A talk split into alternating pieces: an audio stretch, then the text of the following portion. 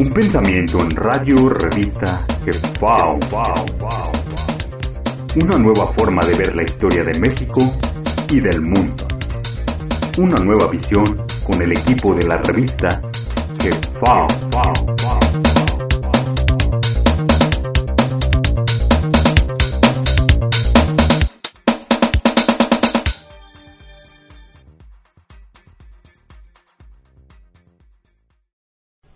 filtración política, causa de la caída de Tenochtitlan.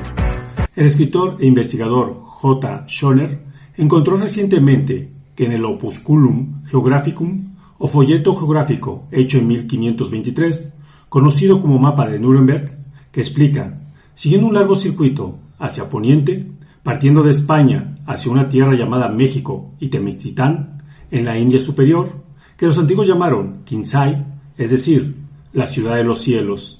El escritor e investigador Dr. Gustavo Vargas Martínez, en su obra América en un mapa de 1489, comenta que Cristóbal Colón iba a entregar sus credenciales al Gran Khan y si buscaba intensamente a Kinsay, ciudad claramente representada en el mapamundi de Enricus Martellus, dibujado en 1498, entonces Colón se aproxima a México, Tenochtitlan, como meta final de su expedición. La ciudad de Kinsay ha sido identificada como Hangzhou, la hermosa capital visitada por Marco Polo y descrita como la sucursal de los cielos. Marco Polo la describió como una ciudad lacustre con grandes canales. La expedición denominada Cristóbal Colón fue financiada, explica Henry Ford, por tres marranos o judíos secretos, Luis de Santangel, comerciante de Valencia y arrendatario de las contribuciones reales, su pariente Gabriel Sánchez, tesorero real, y Juan Cabrero, y se embarcaron con Colón en su primer viaje los judíos Luis de Torres como intérprete, Marco y Bernal, médicos, Alonso de la Calle y Gabriel Sánchez.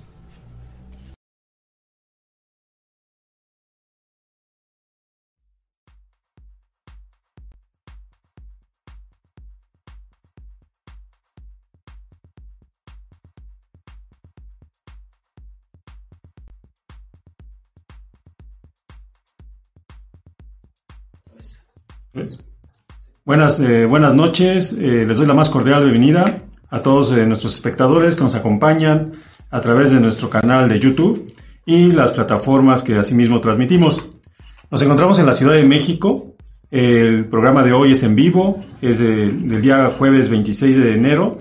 Soy Genaro Saucedo, el conductor del programa, y el día de hoy este, vamos a hablar, como ya vieron en la, en la introducción, del programa La filtración política causa de la caída de Tenochtitlan y nos acompaña el ingeniero Antonio Molina. ¿Qué tal, eh, este, Toño? ¿Cómo te encuentras? Hola, Genaro. Buenas noches. Hola, Jan. Estoy muy contento de eh, estar nuevamente aquí para poder charlar. Gracias. Gracias, Toño. Pues es un gusto nuevamente tenerte por acá. Eh, te dices ahí un tiempo para poder este, acompañarnos el día de hoy. Claro. Bueno, pues aquí este, estamos en la Ciudad de México. Nuevamente, repetimos, eh, a una temperatura de 7 grados centígrados.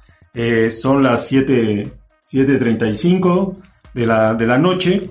Y pues vamos a, eh, como es costumbre, pues vamos a, a poder, este, a informarnos que nos sigan en, a través de, de este, nuestra nuestras plataformas de Twitter, Instagram, revista eh, en la parte de lo que es, este, estamos como revista Jefao, en plataformas como Spotify, Vox y Apple. Ya después de que grabamos esta, esta transmisión, ustedes pueden verlo con tranquilidad o escucharlo en esas plataformas. También en el podcast lo tenemos como revista Jefao. Y nos pueden visitar en nuestra página eh, web www.revistajefao.com en donde pueden ver todas las publicaciones que tenemos, nuestro último número de la revista, así como eh, los libros y todos y eventos que además que, tendremos próximamente, que haremos más tarde el anuncio, para que nos acompañe y nos sigan este, eh, siguiendo. Eh, así también, pues les pedimos que pues nos den like a, a nuestras transmisiones, enciendan su, su lo que es su este sus alertas para que en cuanto tengamos algo nuevo, ustedes estén ahí, sean los primeros. Eh, también, pues eh, nos pueden llamar a los teléfonos 55 12, perdón, 55 55 12 94 42, que es aquí en la oficina, y al 55 45 39 2704, que es un, es un número telefónico y un WhatsApp, donde nos pueden mandar sus comentarios. Como eh, vamos a, a, continuar aquí con el, con el programa y haciendo una breve eh, eh, reseña o, o semblanza de lo que fue el programa anterior, en donde eran eh, las, las superpoblaciones del imperio azteca. Y pues en ese nos acompañaron, eh, yo estuve presente, fui uno de los participantes junto con la licenciada Claudia Soto, en donde pues, se, se, habló ampliamente sobre eh, de qué tamaños eran las poblaciones que existían en aquel entonces. Había datos de que había ciudades de 2 millones de, de, de pobladores. Además, su, eh, en la zona, en la zona, de, en la zona maya principalmente. recordemos que con la tecnología de LIDAR o LIDAR eh, han, se ha podido este, descubrir mucho, muchos asentamientos humanos con grandes eh, cantidades de, de, población y que de por, de por, ahí han aparecido muchas noticias recientemente, sobre todo ahorita que está lo del tren Maya, han descubierto muchas zonas y lo que ven que pues no fue, no es una zona nada más estrictamente selvática y que ahí siempre ha existido eh, la, la, flora, sino que había poblaciones antiguas que claro, sabemos que la, la, flora no, este, no va a esperar a que nosotros podamos verlo, sino que ella va, sigue su, su proceso natural.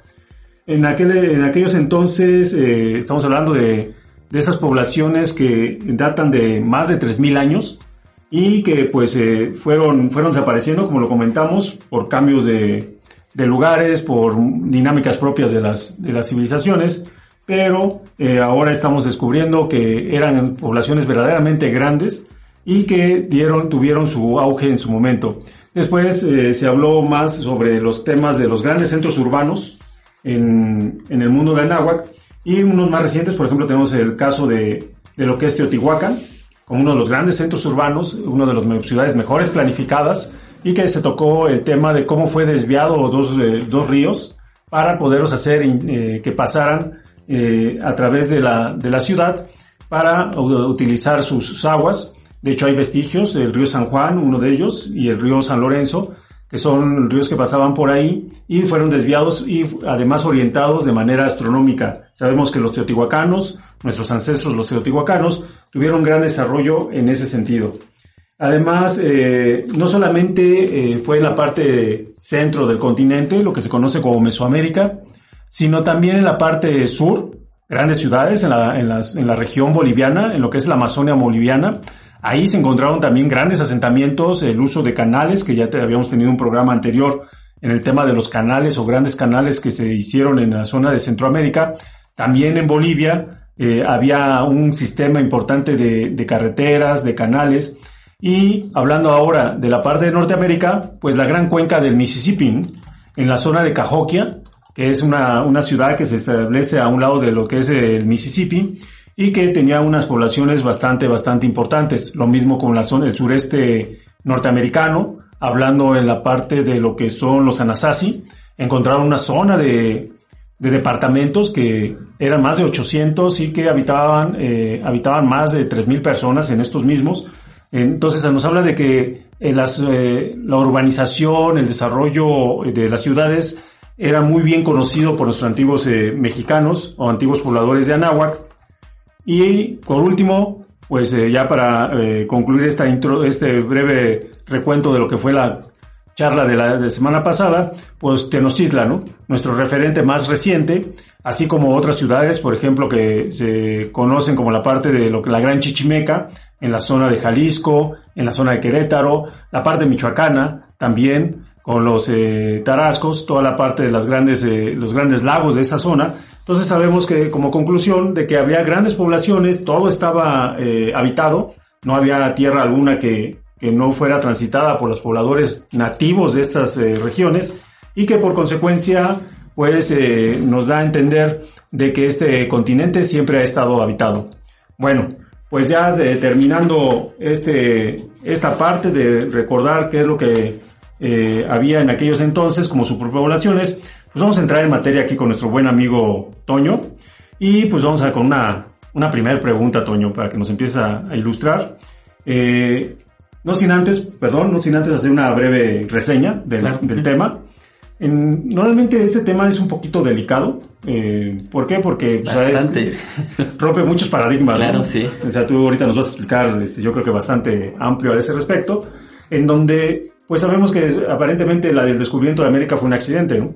Pero ya hay mucha, mucha, mucha literatura en torno a esto, en donde muestra lo contrario, ¿no? Creo que hemos tenido por ahí unos programas en donde habla sobre Colón y que no fue un, un, este, aventurero, no fue alguien que llegó ahí a, la- a las cortes de Castilla y tocando las puertas le dijeron, sí, te doy mis, mis joyas, como nos enseñan muchas veces en la escuela, eh, y que de esa manera pues ya pensamos que es algo que se dio fortuito, ¿no?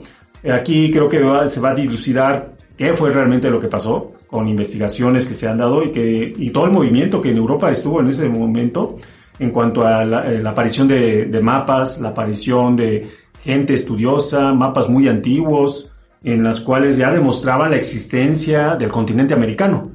Y que hubo detrás de todo esto una planeación eh, bastante, bastante, bastante añeja, vamos a decirlo, desde cientos de años atrás, para que culminara con lo que se conoce como la misión Cristóbal Colón, y que de esa manera, pues, sabemos la, la posterior historia, en donde cae México Tenochtitlan, y como es el tema de nuestro, de- del día de hoy, que es la filtración política causa de la caída de Tenochtitlan, pues se debe a, también a la tolerancia, poli- tolerancia que existía en el imperio azteca, y pues ya decir tolerancia es que conocían, venía gente de todas partes del mundo, no solamente la gente de América, sino de todas partes del mundo, y pues que lamentablemente pues esto fue eh, una causa de que el México Tenochtitlan y todo el imperio americano cayera.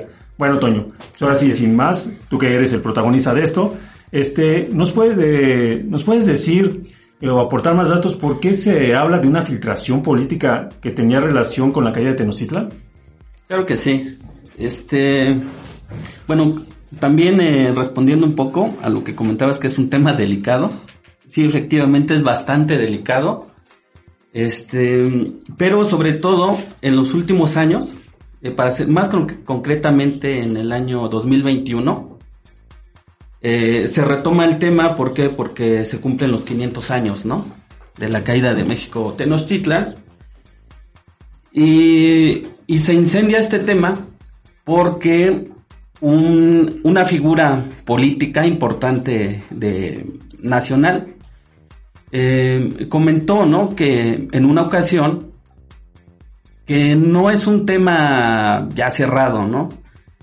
Que debiera de, de abrirse a la, al debate.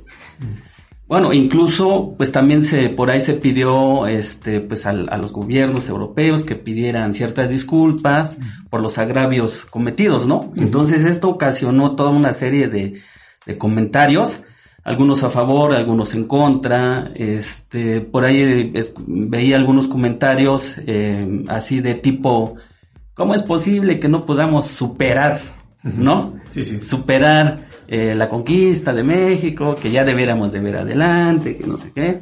Bueno. Pero lo importante aquí es que esta figura política importante haya comentado esto. Bueno, es que para algunos es invasión.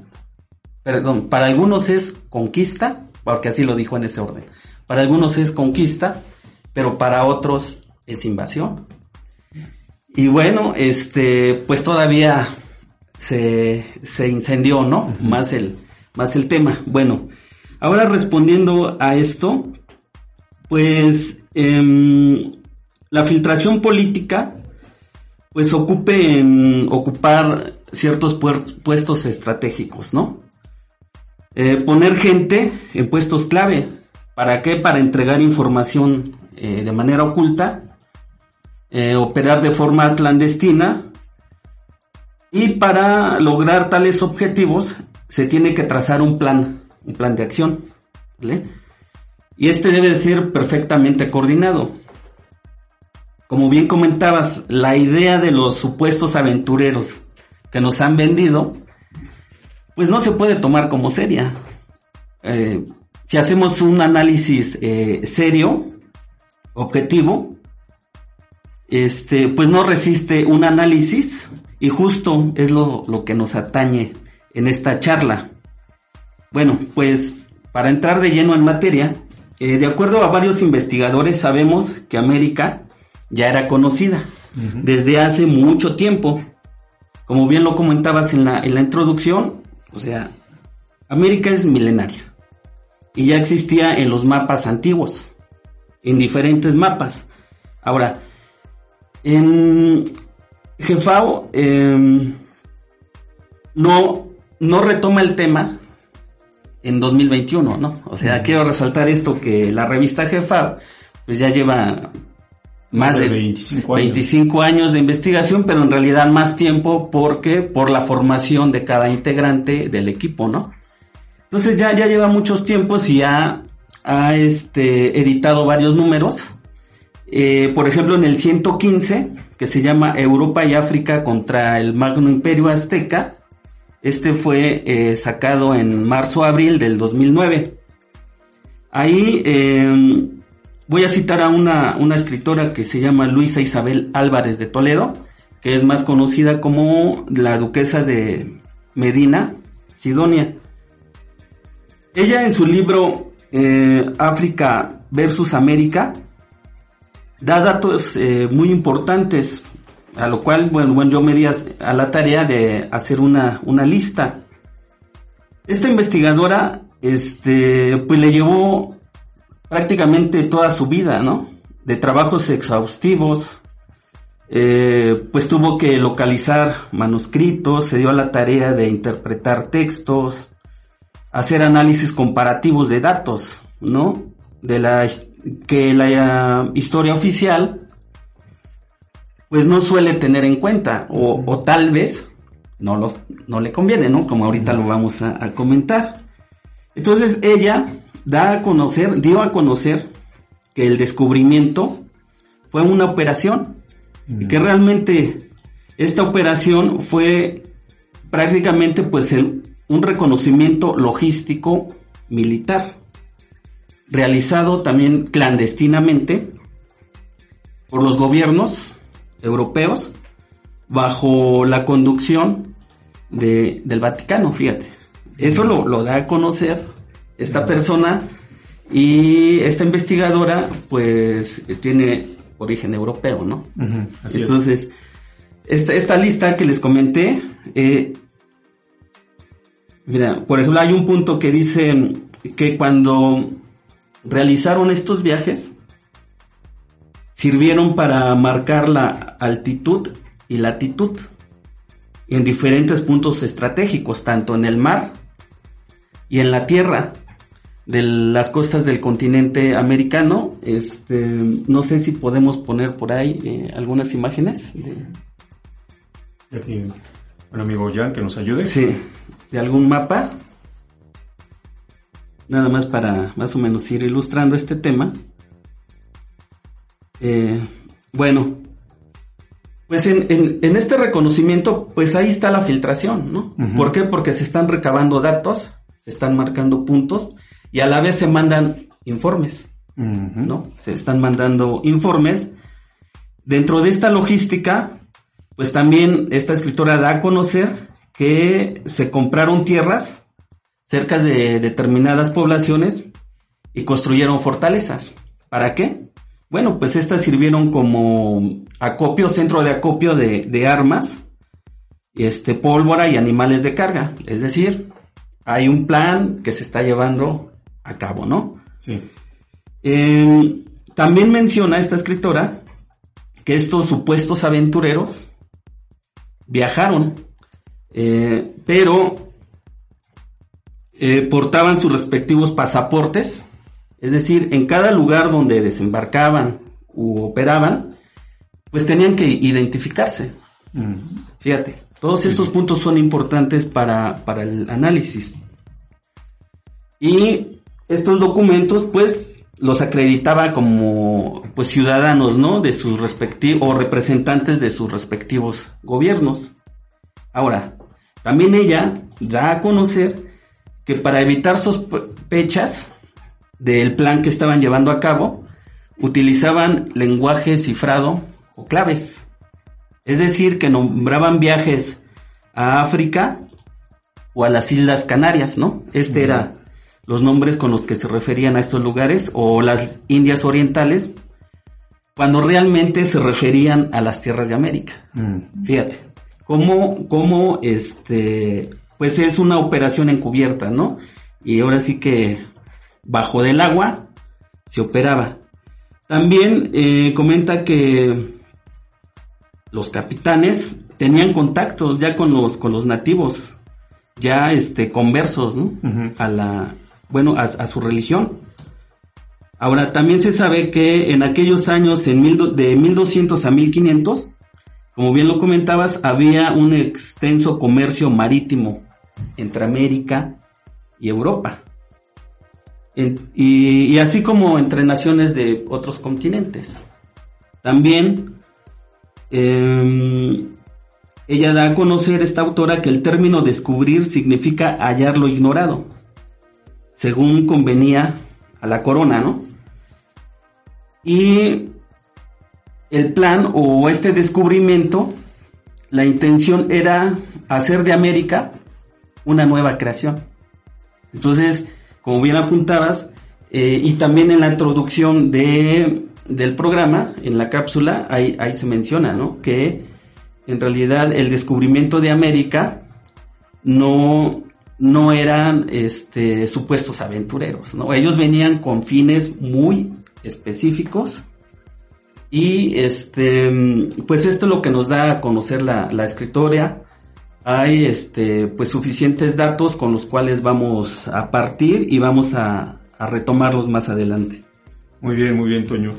Pues gracias, gracias. Ese es ese, muy, muy interesante. Fíjate, tocas ahí un punto, uno de ellos, que ahorita pues, eh, eh, nos ayudas a ahondar más al respecto, sobre todo el tema de los mapas, pero también eh, la parte de los pasaportes, ¿no? Sí. Eh, ya hemos platicado en muchos programas de aquí de- del radio, en donde pues México no era desconocido, como lo estás diciendo, América, además de que había un intercambio, como muy bien lo recalcaste, del tema comercial, y los pasaportes, muchas veces, eh, pues la historia es muy amplia, muy vasta, y pues hay que estarse introduciendo y eh, teniendo eh, acceso a información. Y me recuerdo hace muchos años en una, eh, por ahí una revista, que probablemente eh, era un pasaje de cuando empieza la llamada eh, conquista del oeste en los Estados Unidos, todo que, que empiezan a moverse todos los colonos del este, de la parte de Nueva York, hacia la parte de California, ¿no? Y, que se habla de la, de lo que era la fiebre del oro y todo ese tipo de cosas, ¿no? A mí me llamó la atención en esa parte porque, a pesar nos han dicho, no, pues es que los nativos fueron cayendo así como, como moscas, no ponían oposición o los veían igual el mismo cuento, nada más que ahora con los anglosajones, de que pues era, no había nadie ahí y que, o que eran seminómadas y que por consecuencia tomaron, tomaron posesión de lo que encontraban. ¿no? Pero realmente no es así. La misma historia de los Estados Unidos menciona que en ese proceso de la llamada conquista del oeste, les pedían salvoconductos. La- la- las naciones norteamericanas, para que un, un, este, un colono o un, este, es una persona que quería transitar hacia la parte oeste de los Estados Unidos, para pasar por estas regiones tenían que llevar salvoconductos o, o pasaportes. Si no, no les permitían pasar. Y el gobierno norteamericano de aquel entonces así lo reconocía. Entonces, lo que tú eh, dices es un dato muy, muy interesante en ese sentido, ¿no? De que había pasa que tenían que traer pasaportes, ¿no? Para poder ingresar a lo que eran las tierras, o sea, las islas de, del mar, o sea, las, las islas, lo que son la tierra firme, para poder introducirse al, al país. Entonces, Exacto. Ahí, ahí con esa parte que se complementaría es qué evidencias podemos tener respecto a los mapas que ya Colón utilizó, según esto, para hacer toda esta logística, que tú mencionaste. Ok, aquí este también si podemos proyectar más mapas. Eh, hay, hay un libro que también en la cápsula este, se menciona y en el artículo de, de esta revista, que es, mira, ahorita te digo, la filtración política a causa de la caída de Tenochtitlan es la número 95, ¿no? Para nuestros radioescuchas que quieran adquirir esta información. Eh, se da un dato más bien Aquí tenemos este, varios investigadores como J. Juner, que ya se mencionó hace un momento, eh, que da a conocer el folleto geográfico hecho en 1523, mm. Conocido como mapa Nuremberg. Habla sobre Kinsay, la ciudad de los cielos. Ahora, esta, esta ciudad o este nombre es importante. Ahora, respecto al doctor Vargas Martínez, en su obra América en un mapa de 1489, indica que Cristóbal Colón iba a llegar, iba a entregar sus credenciales al Gran Khan y también buscaba la ciudad de, de Kinsay. Entonces, este autor da este, en su obra da a conocer bastantes mapas que son los que se están los, que se están mostrando eh, bueno, los radioescuchas ojalá puedan eh, verlo en alguna pantalla más grande. Pero bueno, los mostramos a manera de ejemplo, porque estos mapas son reales. O sea, y, y, varios investigadores pues los han, los han encontrado, ¿no? Y han hecho comparaciones, este, y bueno, el resultado lo exponen siempre en, en libros, ¿no? En información que se puede consultar y estos, este, respecto a Cristóbal Colón, eh, menciona que iba a entregar sus credenciales al Gran Khan y también buscaba la ciudad de Kinsay, que aparecía en el mapamundi de Martellus. Aquí ya están apareciendo otros nombres de geógrafos, cartógrafos, que, que hicieron, ¿no? Hicieron estos mapas. Y en realidad, pues Cristóbal Colón al referirse a, la ciudad de Quinsay, en realidad se dirigía a México Tenochtitlan, ¿no? Como meta de su expedición, ¿por qué? Porque sabemos que en, los mapas que realizaron y en los nombres que ponían, pues iban cifrados, ¿no? Tenían otros nombres, pero en realidad, eh, de acuerdo a esas investigaciones, pues se sabe que se dirigían a, México. Ahora también, otro, eh, pues escritor muy famoso, León Portilla, también validó la existencia de, esta ciudad. Que bueno, que ya lo dijimos hace un momento, que aparece en el mapa mundi de Martellus, ¿no?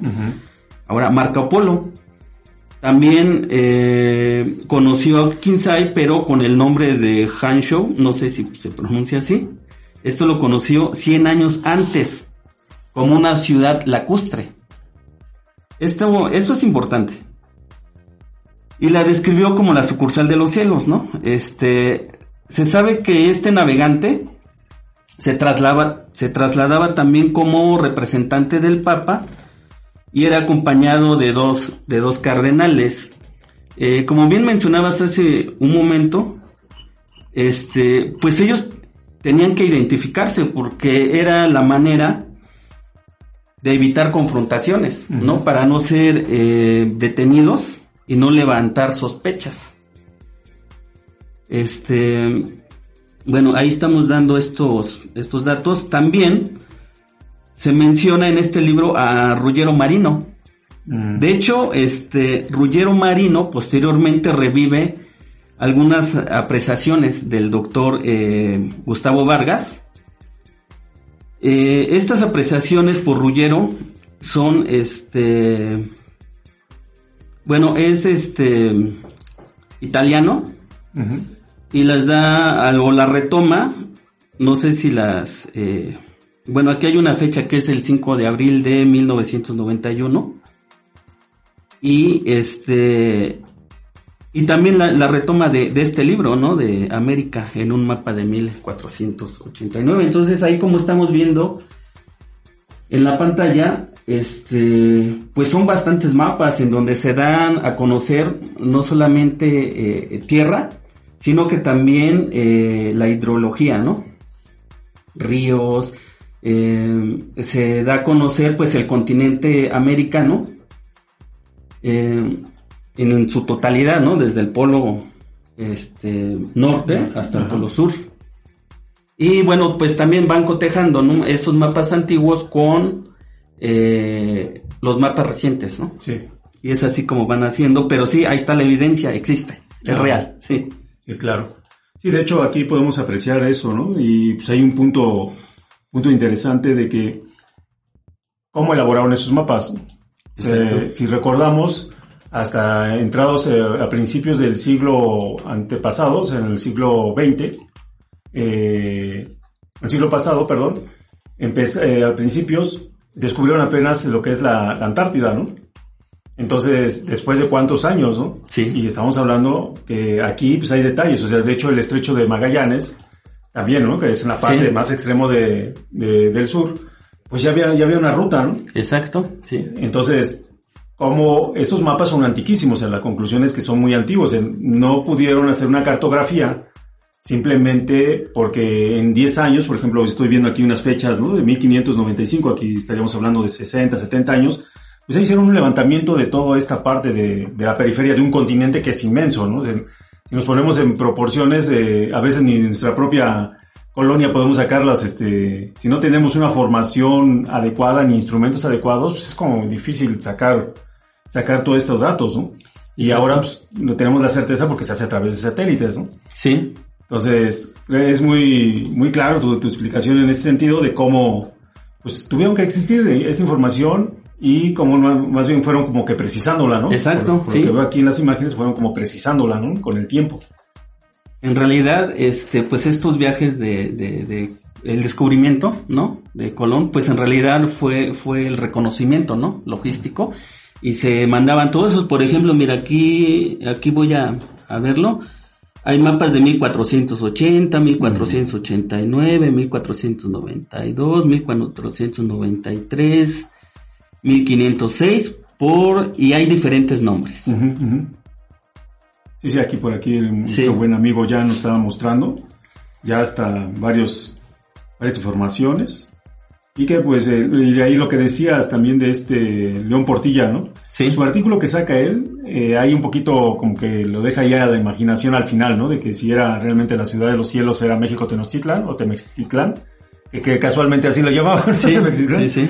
Y, la, y que este, que este, este alemán, en que hizo su mapa con referencia a las cartas de relación de Hernán Cortés, pues simplemente ya eh, hizo como que comparativo y él se imaginó, ah, es que no llegó Marco Polo, no llegó a, eh, llegó a Asia, escribió la ciudad y ya con esos datos que describe el mismo Cortés, cómo era la Ciudad de México de Tenochtitlan, hizo una analogía y dijo, ah, es la mismo, ¿no? Sí. O sea, como que un poquito León Portilla lo, lo hace ver de esa manera, pero creo que es más, más encaminado al tema de que era la misma ciudad. Exacto, sí. Y bueno, pues también los mapas chinos, los mapas de Piri Reis. Aquí nada más pusimos algunos. Así es, así es. Sí, es muy amplio. El tema es, amplísimo. Bueno, Toño, pues eh, eh, vamos a continuar. Ahorita este, pues nos vamos a unos, a unos cortes comerciales y regresamos inmediatamente. Hey, ¿te gustan nuestros temas?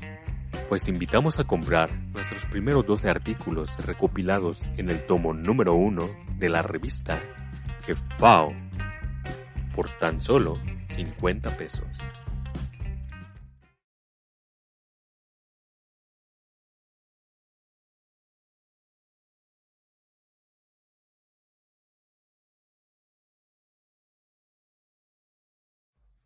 Muy bien, ya estamos aquí de, regreso y pues eh, queremos eh, anunciarles ya nuestra casa editorial ya está programando las conferencias para el, el, primer semestre del 2023.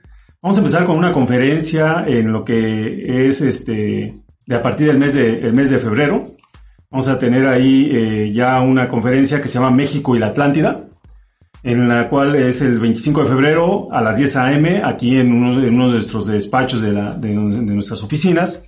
Ahí están todos cordialmente invitados. Vamos a publicar esta información en nuestras redes sociales, en nuestra página de internet.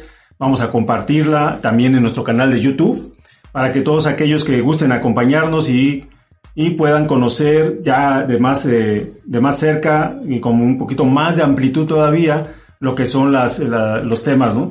Y voy a decirlo, eh, estamos hablando que la primera conferencia va a ser México y la Atlántida, que es el 25 de febrero. Todas son a las 10 a.m. de la, de, la mañana, pero no solamente va a ser presencial, sino también vamos a transmitirlo en línea para todos aquellos que nos escuchan en el interior de la República o en el extranjero y que puedan tener oportunidad pues, de, eh, de, compartir el conocimiento que nosotros vamos a vertir en esos momentos. La otra conferencia que va a ser para el mes del 25 de marzo es la lengua náhuatl La, la siguiente conferencia para el mes de abril va a ser el 22 de abril, la filosofía náhuatl y la superación del hombre. Ahí no se pierdan esta conferencia para todos aquellos eh, que, así les interesen estos temas, porque de ahí es una introducción, una breve introducción a un curso que vamos a estar dando en el mes, eh, aproximadamente en el mes de mayo-junio. Están por definirse algunas fechas, pero para que ustedes vayan así tomando sabor a, a lo que hablaremos eh, en ese curso, que va a constar de ocho horas, este, este curso, es la filosofía náhuatl y la superación del hombre. Algo muy, muy interesante, una, una faceta muy clara de lo que fue nuestra cultura ancestral y cómo los llevó a estos hombres a esos grandes desarrollos tanto tecnológicos, arquitectónicos y humanísticos. Eh, en el mes de mayo, el 20 de mayo, tenemos belleza y salud náhuatl. Eh, en el mes de, junio, 24 de junio, Nepohualcinsin y las matemáticas ancestrales. Entonces, estas son eh, las, las, conferencias que vamos a tener para el primera, primer semestre de, de lo que es del 2023. Todos están cordialmente invitados. Vamos a publicar toda la información para que ustedes puedan este, preguntar más detalles al respecto y pues eh, se puedan, puedan acompañarnos, ¿no? Los invitamos cordialmente inviten también a todos aquellos sus conocidos, aquellas gentes que estén interesadas, compártanlas en sus mismas redes personales, eh, redes sociales, para que más gente se entere sobre estos temas. Bueno, pues eh, gracias Jan, pues vamos a, vamos a continuar aquí con nuestro buen amigo Toño y vamos a, vamos a, este, a ver algo si América ya era conocida, Toño, desde hace mucho tiempo, así como lo ahorita, de antes de que llegara Colón, eh, ¿cómo era en esos tiempos México Tenochtitlan? Bueno, también de acuerdo a diferentes escritores y de acuerdo a una publicación de la revista Jefao, que ahorita les doy el nombre, em, Tenochtitlán, una ciudad cosmopolita, es la número 110 por si la quieren adquirir. Pueden preguntar así por ella. Pues, pues ahí lo dice todo, ¿no? O sea, es una ciudad cosmopolita. Em, y ahora, eh, este, quiero retomar los, los nombres, ¿no? De México Tenochtitlán, porque en realidad ahí, este, pues los escuchamos muchas veces, pero en realidad nunca nos hemos detenido, ¿no? a, ver qué, qué significa, por qué se llama México, por qué es Tenochtitlán, ¿no? Bueno, en realidad esto significa el imperio de Dios y viene de la palabra Tenochtli. Eh, es decir, hace referencia a una tunadura, como la piedra o imperio, ¿no? En realidad está hablando de un imperio y de y México pues quiere decir donde está Huitzilopochtli Entonces, México Tenochtitlan significa el imperio de Dios. Esto es muy significativo porque, eh, pues en realidad, si estamos hablando de un imperio, quiere decir que los ojos del mundo estaban puestos sobre, sobre México, ¿no? Sobre Tenochtitlán. Y a la vez, como ya lo comentamos hace un momento, pues existían las relaciones no solamente comerciales, también eh, pues era la, relación política, la relación cultural y, la relación religiosa, cultural.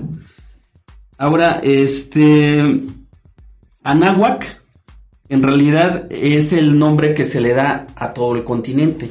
Es decir, no era una islita, ahí como nos los hacen ver también en la historia oficial, en donde pues Anáhuac es, es la isla. Y ya no, sabemos que Anáhuac eh, significa cerca del agua, del mar, junto al agua. Eh, y se lo, le nombró hacia el continente americano, el continente perfecto, porque es el único continente que está en su totalidad rodeado de agua y tiene y un polo sur y un polo norte, ¿no? Eh, ahora, este continente en realidad fue una unidad continental. Es decir, se practicaba los mismos principios eh, religiosos, ideológicos, en, en, todo el continente, ¿no?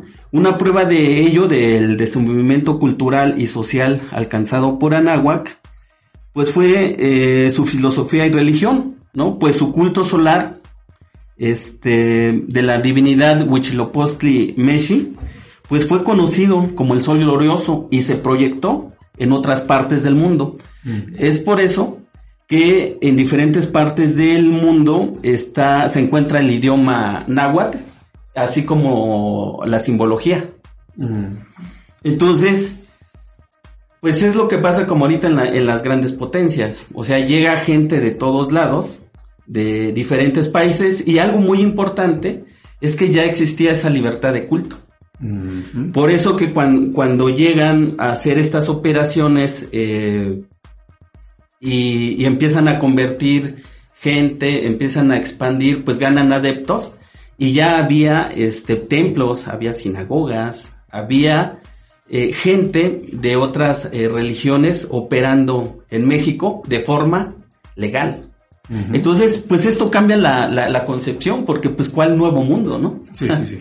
¿Cuál descubrimiento, no? O sea, realmente eso fue eh, pues un engaño o una, o tratar de borrar esa memoria histórica, porque lo que hicieron fue este, pues destruir todos estos mapas, este, o se ocultaron o, se destruyeron. Para tratar de borrar esta memoria histórica y vendernos el cuento del descubrimiento, ¿no? Pues no. ah, pues bien, Toño. Sí, es, es parte de lo que nos has comentado y, y de lo que la, revista Jefao ha, ha, investigado. Porque no es, no, es, eh, no es posible que un gran imperio continental, sí. pues en al cabo de 10 años, pues haya sido destruido, ¿no? Sino que yo voy haciendo un poquito de memoria y ya después, después para dejarte continuar es como cuando cae el imperio romano, ¿no? Exacto. Si recordamos un poquito la historia universal en cuanto al te tema del imperio romano, pues romano cae en un día.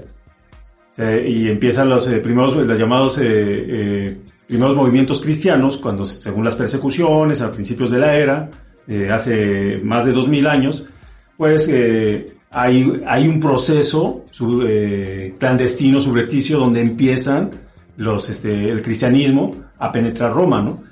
Y ya se consolidan cuando pues ya los césares ya van en decadencia, aparece el papado y pues empiezan a retomar, pero eso llevó más o menos cerca de 300 años.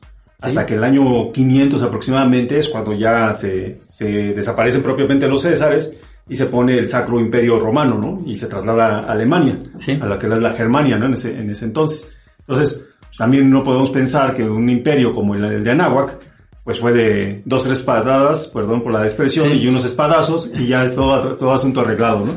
Entonces, bueno, eh, pues continuando con, con, la información tan interesante que traes, eh, Toño, eh, ¿qué factores de, se debieron cumplir para que se iniciara la invasión a México Tenochtitlan? Bueno, pues primeramente, este, pues como te comento, es un, un plan, este, no solamente local en aquellas tierras eh, allende del mar, sino que tuvo que haber una alianza continental, tanto de Europa, África, Asia.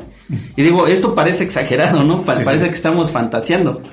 Y aquí este, me recuerda a algunos autores que tienen estas frases de que pues la realidad supera la, a la fantasía, ¿no? Y como tal, este, pues es, es cierto, ¿no? Parece exagerado, pero no. Entonces, pues tuvieron que hacer este reconocimiento del territorio con la creación y recolección de mapas. Y estos mapas, pues los usaron para beneficio de ellos, ¿no? Los excluyeron para los demás. De, hecho, estoy recordando que hay una frase que dicen por ahí, que todo el mundo lo sabía, ¿no? Lo, sabían los cleros, lo sabían los reyes, pero el pueblo lo desconocía. O sea, una operación este, secreta, ¿no? Ahora, si estamos hablando de toda esta mm, gran empresa, pues requiere todo un despliegue de recursos, tanto humanos como este eh, financieros, ¿no? Entonces, bueno, pues, pues los factores que se debieron de cumplir, pues eh, tuvo que haber alguien que financió, alguien o varios interesados. Ahora, eh, ¿por qué? Porque también se requirió mover grandes contingentes de personas, ¿no? De diversas partes del mundo para armar eh, los ejércitos. Fíjate, tuvieron que corromper eh, gente, comprar voluntades, eh, estar haciendo todo, toda una operación de espías, ¿no? De, de espionaje, que, que, que, de hecho en la introducción se mencionaban ahí el término de cerdos, ¿no? Ajá. Pues este, esta palabra, pues también está cifrada, ¿no? Es una clave. O sea, en realidad se refiere a la gente que operaba como, como espías. Mm, Ah, muy bien. Entonces, pues todo lo que conocemos ahora como inteligencia, pues en realidad no es de ahorita, ¿no? Eso exi- existía desde antes.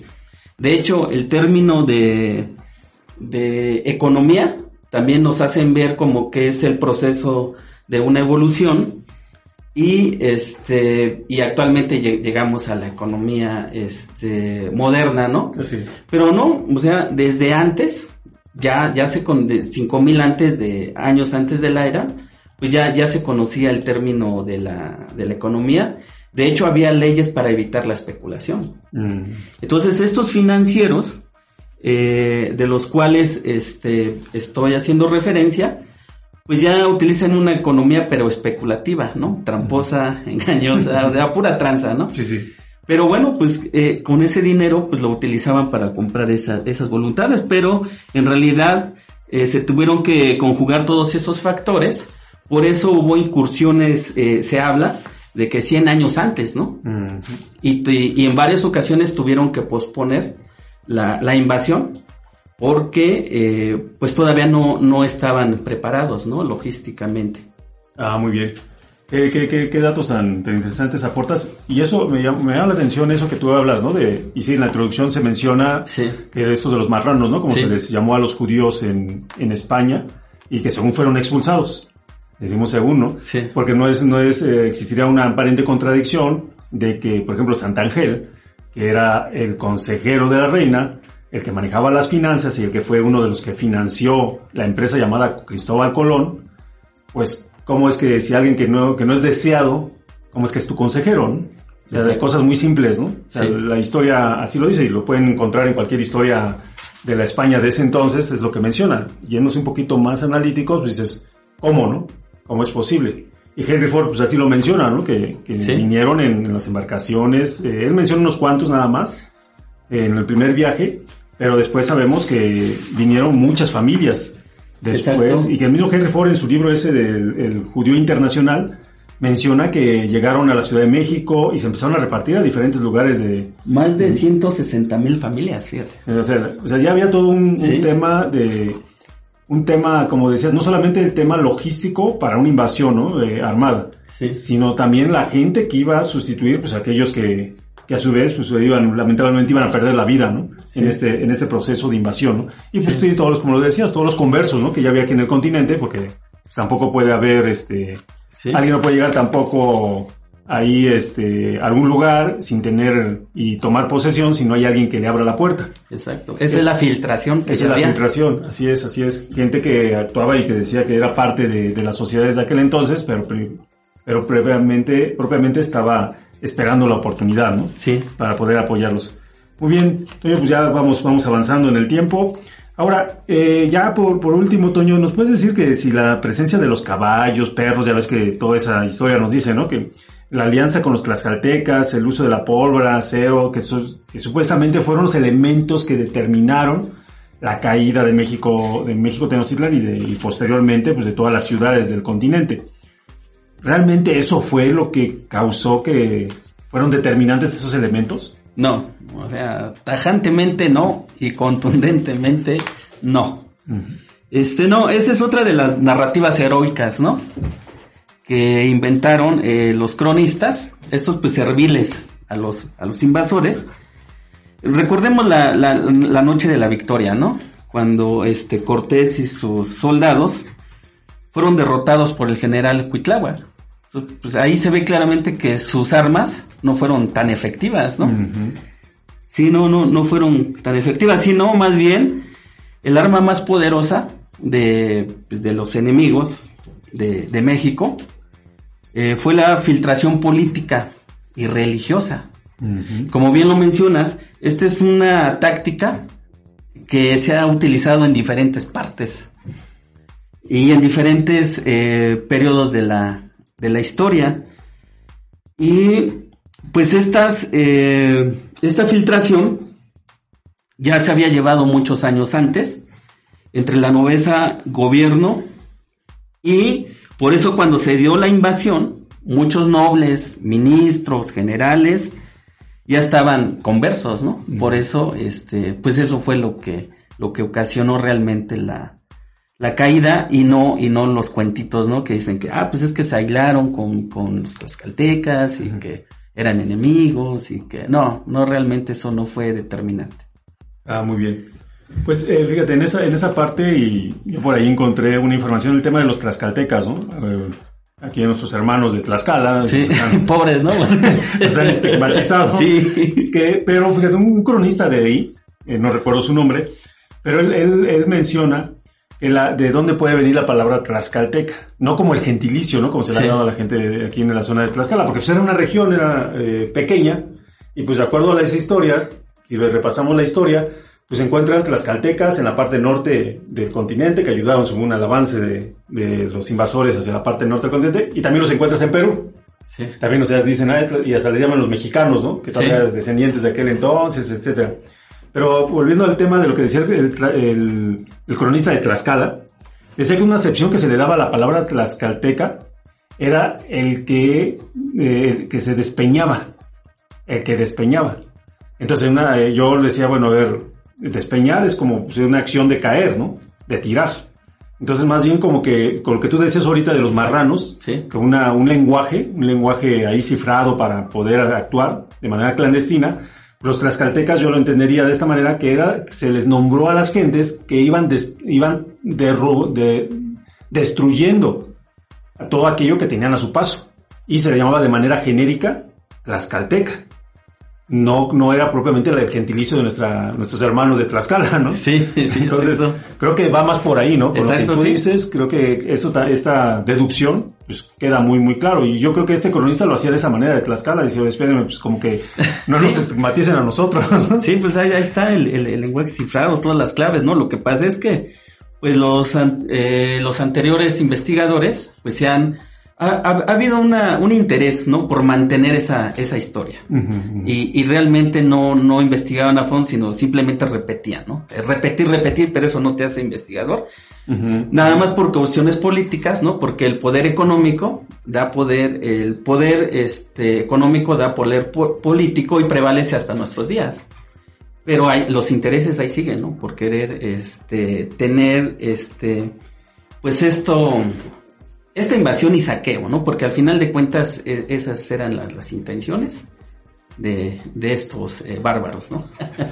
muy bien, muy bien, Toño. Pues bueno, nos estamos acercando ya al, final y vamos a eh, aquí a, unas, este, unos cortes comerciales y ya para cerrar, cerrar nuestro programa y hacer otros anuncios más. Adelante ya. Del glorioso pasado Atlante Tolteca resurge el valor hombre herencia de grandeza de la noble familia mexicana. Conoce los fundamentos de la gran ciencia náhuatl, símbolo de la evolución cósmica y resultado de una recia disciplina. Adquiere la sabiduría de nuestros antiguos antepasados con el libro Preparación para la muerte de sí mismo, un libro de Lizacoat. Muy bien, ya estamos otra vez aquí de regreso, ya para eh, culminar nuestro, nuestro programa del día de hoy, que está muy, muy interesante. Nuestro invitado, el ingeniero eh, Toño, pues nos ha dado bastante, bastante información al respecto, que fue la filtración política a causa de la caída de Tenochtitlan. Bueno, pues aquí tenemos unos saludos de nuestro buen amigo eh, Genaro Ruiz de Guadalajara, nos acompaña. nos dice que es un tema bastante bueno, nutrido, interesante, y que también pues nos manda afectuosos saludos aquí al ingeniero Toño, a nuestro amigo Yang aquí en los, en los controles y a su servidor. Muchas gracias, Genaro. Gracias por acompañarnos. A su vez, bueno, pues volvemos a recordarles eh, este ciclo de conferencias que vamos a tener para lo que es el, el, primer semestre de 2023, ya con esto de que ya pues, podemos reunirnos sin problema, ya la pandemia aparentemente la estamos dejando atrás. Entonces, pues los invitamos a que, a que nos acompañen. Vamos a tener en el mes de el 25 de febrero, México y la Atlántida. La, la segunda conferencia que va a ser el, el 25 de marzo, la lengua náhuatl. Bueno, antes de que se me olvide, todas son el día sábado, todas están programados para que todos tengan tiempo de acompañarnos, ya sea en sus casas, si va a ser de manera remota, o nos acompañen y tengamos la oportunidad de conocernos en los días sábados aquí en, nuestra, en nuestros, eh, nuestras oficinas. Aquí los esperamos con mucho gusto. Luego el siguiente es eh, la, la filosofía, la filosofía náhuatl, la superación, la superación del hombre. También esa, esa este, conferencia, como les decía, pues es, la- es el tema introductorio a lo que se refiere para el curso que vamos a impartir con el mismo eh, nombre y que va a ser, este, eh, tenemos las fechas, se va a ser entre mayo y junio aproximadamente, para que ustedes vayan eh, conociendo más al respecto de este estilo de vida. Belleza y Salud Náhuatl, el 20 de mayo, y Nepahualcinsin y las matemáticas ancestrales, el 24 de junio. Los estamos, eh, los hacemos una, nuevamente esa cordial invitación y que nos acompañen para poder conocer más y en vivo y en directo de estos temas. Bueno, pues creo que por este, estamos ya por terminar. Toño, una conclusión muy, muy, muy rápida de, de todo esto que, que nos vertiste de información. Pues en realidad, este, pues retomemos, ¿no? Re- retomemos eh, nuestras raíces, conozcamos no- nuestra historia. Hago una invitación para que este, se nutran de información a través de los artículos de la revista Jefao, porque ha hecho un trabajo muy, muy importante. Eh, realmente conseguir la información, rastrearla, eh, sacar eh, deducciones, pues no, no es fácil, ¿no? Pero ya en, en- la revista, pues todos estos datos están ahí expuestos eh, de forma ordenada, de forma clara y con sus referencias. Ahora, este, pues no, no interesarse en estos temas, como lo comentaban al, al inicio de estas personas que comentan que no hemos podido superar esto. No, es que realmente, eh, pues esto nos da identidad, ¿no? Recuperamos la identidad porque es nuestra forma de vida.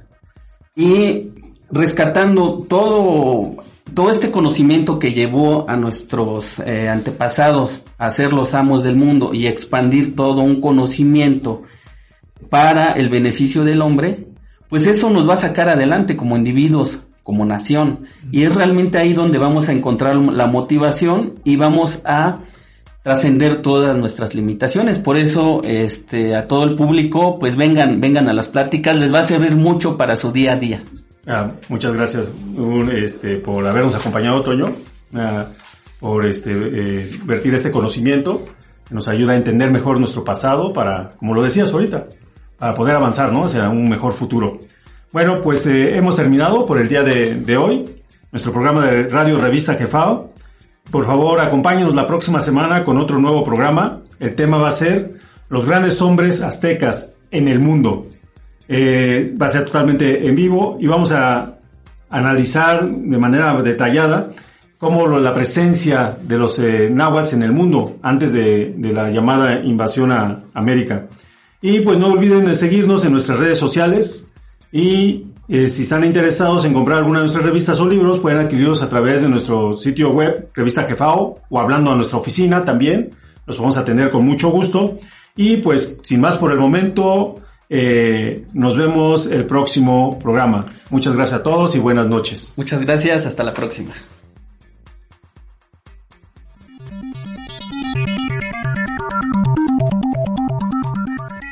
Gracias por escuchar Radio Revista Jefao.